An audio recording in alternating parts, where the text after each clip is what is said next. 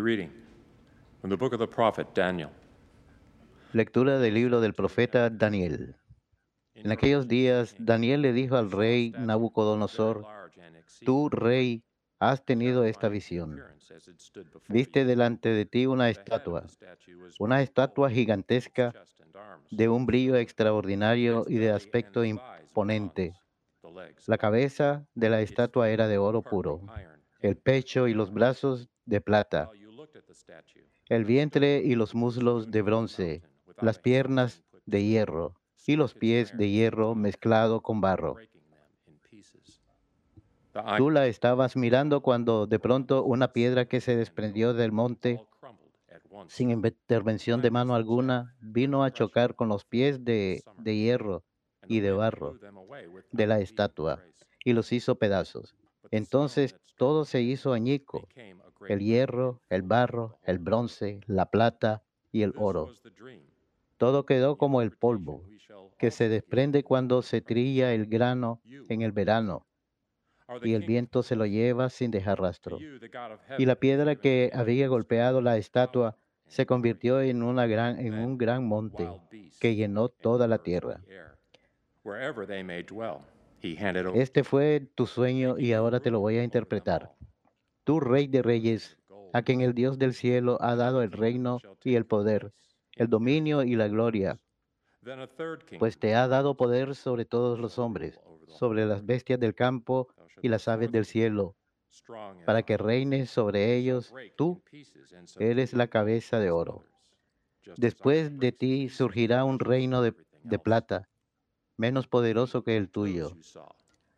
Después vendrá un tercer reino de bronce que dominará toda la tierra y habrá un cuarto reino, fuerte como el hierro, Así como el hierro destroza y machaca todo, así él destrozará y aplastará a todos. Los pies y los dedos de hierro mezclado con barro que viste representan un reino dividido. Tendrán algo de la solidez del hierro, porque viste el hierro mezclado con el barro. Los dedos de los pies de hierro y de barro significan un reino al mismo tiempo poderoso y débil. Y el hierro mezclado con el barro quiere decir que los linajes se mezclarán, pero no llegarán a fundirse, de la misma manera que el hierro no se mezcla con el barro. En tiempos de estos reyes, el Dios del cielo hará surgir un reino que jamás será destruido, ni dominado por ninguna otra nación, destruirá y aniquilará a todos los reinos y él durará para siempre. Eso significa la piedra que has visto desprenderse del monte, sin intervención de mano humana, y que redujo a polvo el barro, el hierro, el bronce, la plata y el oro. El Dios grande ha manifestado al rey lo que va a suceder. El sueño es verdadero y su interpretación digna de crédito. Palabra de Dios, te alabamos, Señor. Bendito seas por siempre, Señor. Bendito seas por siempre, Señor. Todas sus obras bendigan al Señor. Todos sus ángeles bendigan al Señor. Bendito seas para siempre, Señor. Cielos, bendigan al Señor. Todas las aguas del cielo bendigan al Señor. Bendito sea por, para siempre, Señor. Todos sus ejércitos bendigan al Señor. Bendito seas por siempre, Señor.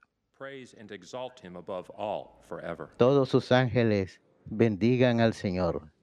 Bendito seas por siempre, Señor.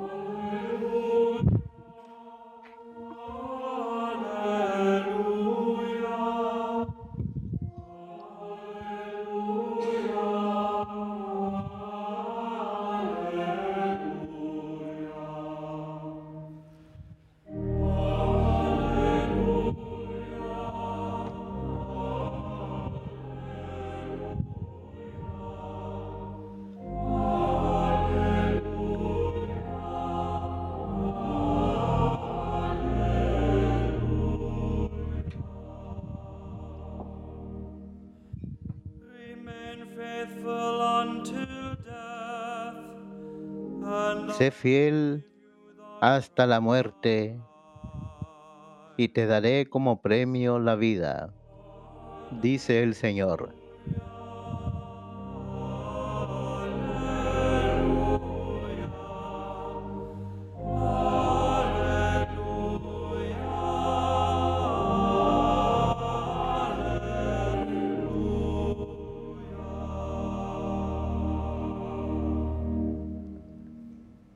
Dominus Fobiscum Et cum spiritu tuo. Lexio Sancti Evangelii secundum Lucam. Gloria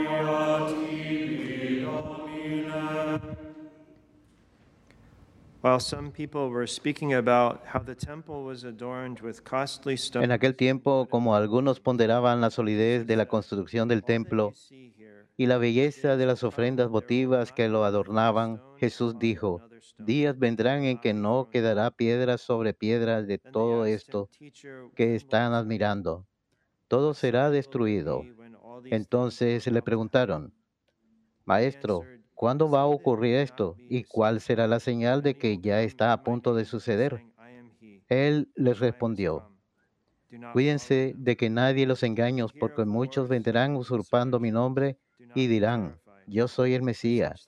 El tiempo ha llegado, pero no les hagan caso.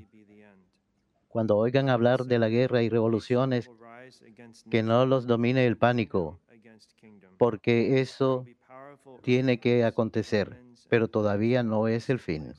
Luego les dijo, se levantará una nación contra otra y un reino contra otro. En diferentes lugares habrá grandes terremotos, epidemias, hambre, y aparecerán en el cielo señales prodigiosas y terribles. Palabra del Señor.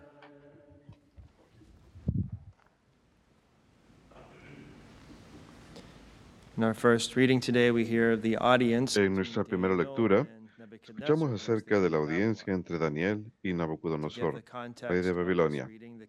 Para ofrecer el contexto, el rey había estado teniendo sueños muy perturbadores y había llamado a todos sus consejeros, incluyendo hechiceros, magos, y les pidió que no solamente interpretaran su sueño, sino que quería que le dijeran cuál era el contenido de su sueño. Si el consejero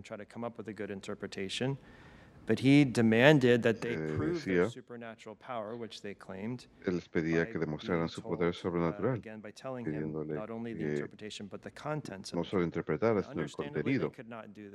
Y por supuesto no podían hacer esto. De hecho, le is not a decían, man on earth "No hay ningún hombre en la tierra capaz de cumplir con lo que pide el rey, pues ningún rey ha pedido nada de similar de algún mago is hechicero. Lo que pide el rey es difícil y ninguno puede mostrárselo al rey sino los, dios, los dioses. persuade the king to reveal to them what Esto his dream no had been. In fact, it made him furious, Convence al rey and he demanded that de revelarles cuál era el sueño y más bien lo enfurece y manda ejecutar a todos sus consejeros. Sabemos, como escuchamos en la lectura de ayer, Daniel y sus compañeros acababan de ser ascendidos a ser siervos del rey, así que estaban incluidos en este grupo de consejeros que iban a ser ejecutados. Así que cuando la guardia del rey va donde Daniel y se entera "Well, por qué va a ser ejecutado, él dice, interpretation of it." quiero una audiencia con el rey ahora mismo y le diré to la interpretación del sueño. Y al mismo tiempo le pide a sus compañeros que recen junto con él pidiendo compasión a 2, Dios. Y como sabemos del capítulo Daniel 2 what de Daniel, el Señor le revela a Daniel cuál es el sueño del rey y su interpretación correcta. Así que Daniel, cuando va a la audiencia con el rey, pues se lo explica al rey y utiliza esto como oportunidad para dar gloria y crédito a Dios. of podría haber tomado el crédito para sí mismo. temptation with John the Baptist. Remember, when he was preaching, everyone was going Ha to habido him una saying, "Are you the tentación similar con Messiah?" Juan el Bautista, cuando le "No, there's one preguntaban, ¿tú eres after me." el Mesías? Y él dijo, no, hay uno más grande que viene después de mí. De manera similar, Daniel pudo haber tomado el crédito, pero más bien Daniel le dijo, no hay ningún sabio sobre la tierra que pueda cumplir lo que el rey ha pedido, pero hay un Dios en el cielo que revela los misterios y él me ha dado a conocer estas cosas. Y entonces Daniel le explica este sueño y su interpretación al rey. Y la imagen de la estatua hecha de diferentes materiales representa cuatro diferentes reinos. La misteriosa piedra cortada de una montaña, no de mano humana, se desprende del monte y choca con los pies de, de la estatua. La estatua no solamente representa cuatro reinos, comenzando con el de Nabucodonosor, sino también la adoración pagana que promueven estos reinos. El reino de Dios les pondrá fin. Este relato ha sido visto como una profecía acerca de Cristo. Agustín dijo, sabemos que la piedra que se desprende de la montaña sin intervención de mano alguna es Cristo, quien provino del reino de los judíos sin padre humano. Piedra que destruyó todos los reinos de la tierra, pues las tiranías, la piedra que se convirtió en una gran montaña y llenó al mundo entero. Y este pasaje no se solamente se ve como una profecía acerca de Cristo, sino también una profecía acerca de la venida de la iglesia. San Agustín dijo que es ese monte que según la visión de Daniel crece a partir de una piedra pequeña y destruye los reinos de la tierra y crece tanto que llena la faz de la tierra. Vemos en esta lectura una profecía acerca de Cristo y la iglesia y en Daniel un modelo y ejemplo de humildad, porque él en el momento en que el Señor lo suscitó, le dio crédito al Dios único y verdadero y encaja perfectamente con el Salmo de hoy, que dice, bendito seas para siempre, Señor. Si miramos el Evangelio, de hoy, como algunos admiran cuán impresionante se veía el templo en Jerusalén, y el Señor aprovecha la oportunidad para explicarles acerca de la destrucción por venir, el final de los tiempos.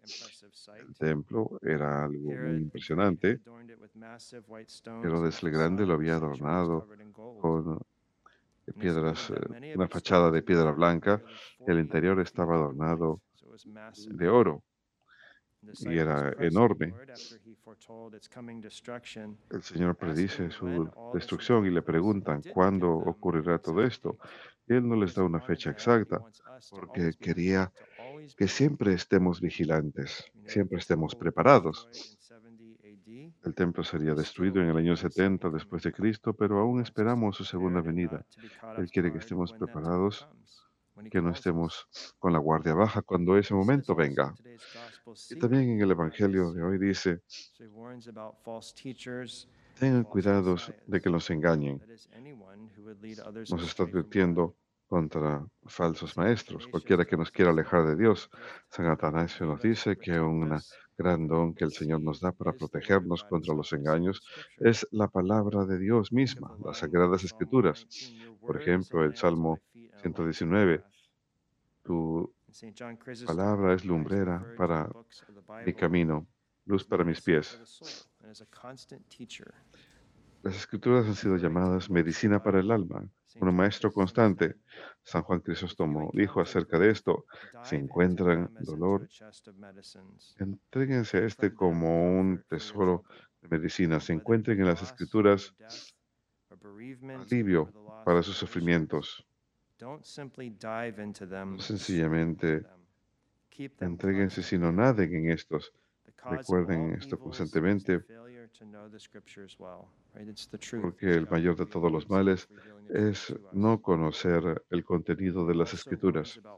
El Señor también nos advierte contra guerras e insurrecciones que precederán los últimos días y dicen, no tengan miedo, pues esas cosas deben suceder. Debemos alarmarnos, sino estar preparados. Hemos de mantener la mirada en nuestro Señor Jesús. Él es nuestra fortaleza y Él es nuestra paz. Y Él nos ayudará, nos fortalecerá con la gracia que necesitamos. También es muy bueno y útil pedir la gracia de perseverancia final. En el contexto de la enseñanza de Cristo de que habrá guerras que precederán los últimos días, San Ambrosio dice que también habrá otras guerras que los cristianos habrán de emprender. Los conflictos de voluntad, las guerras contra el pecado. Estamos en una lucha constante, una batalla espiritual constante.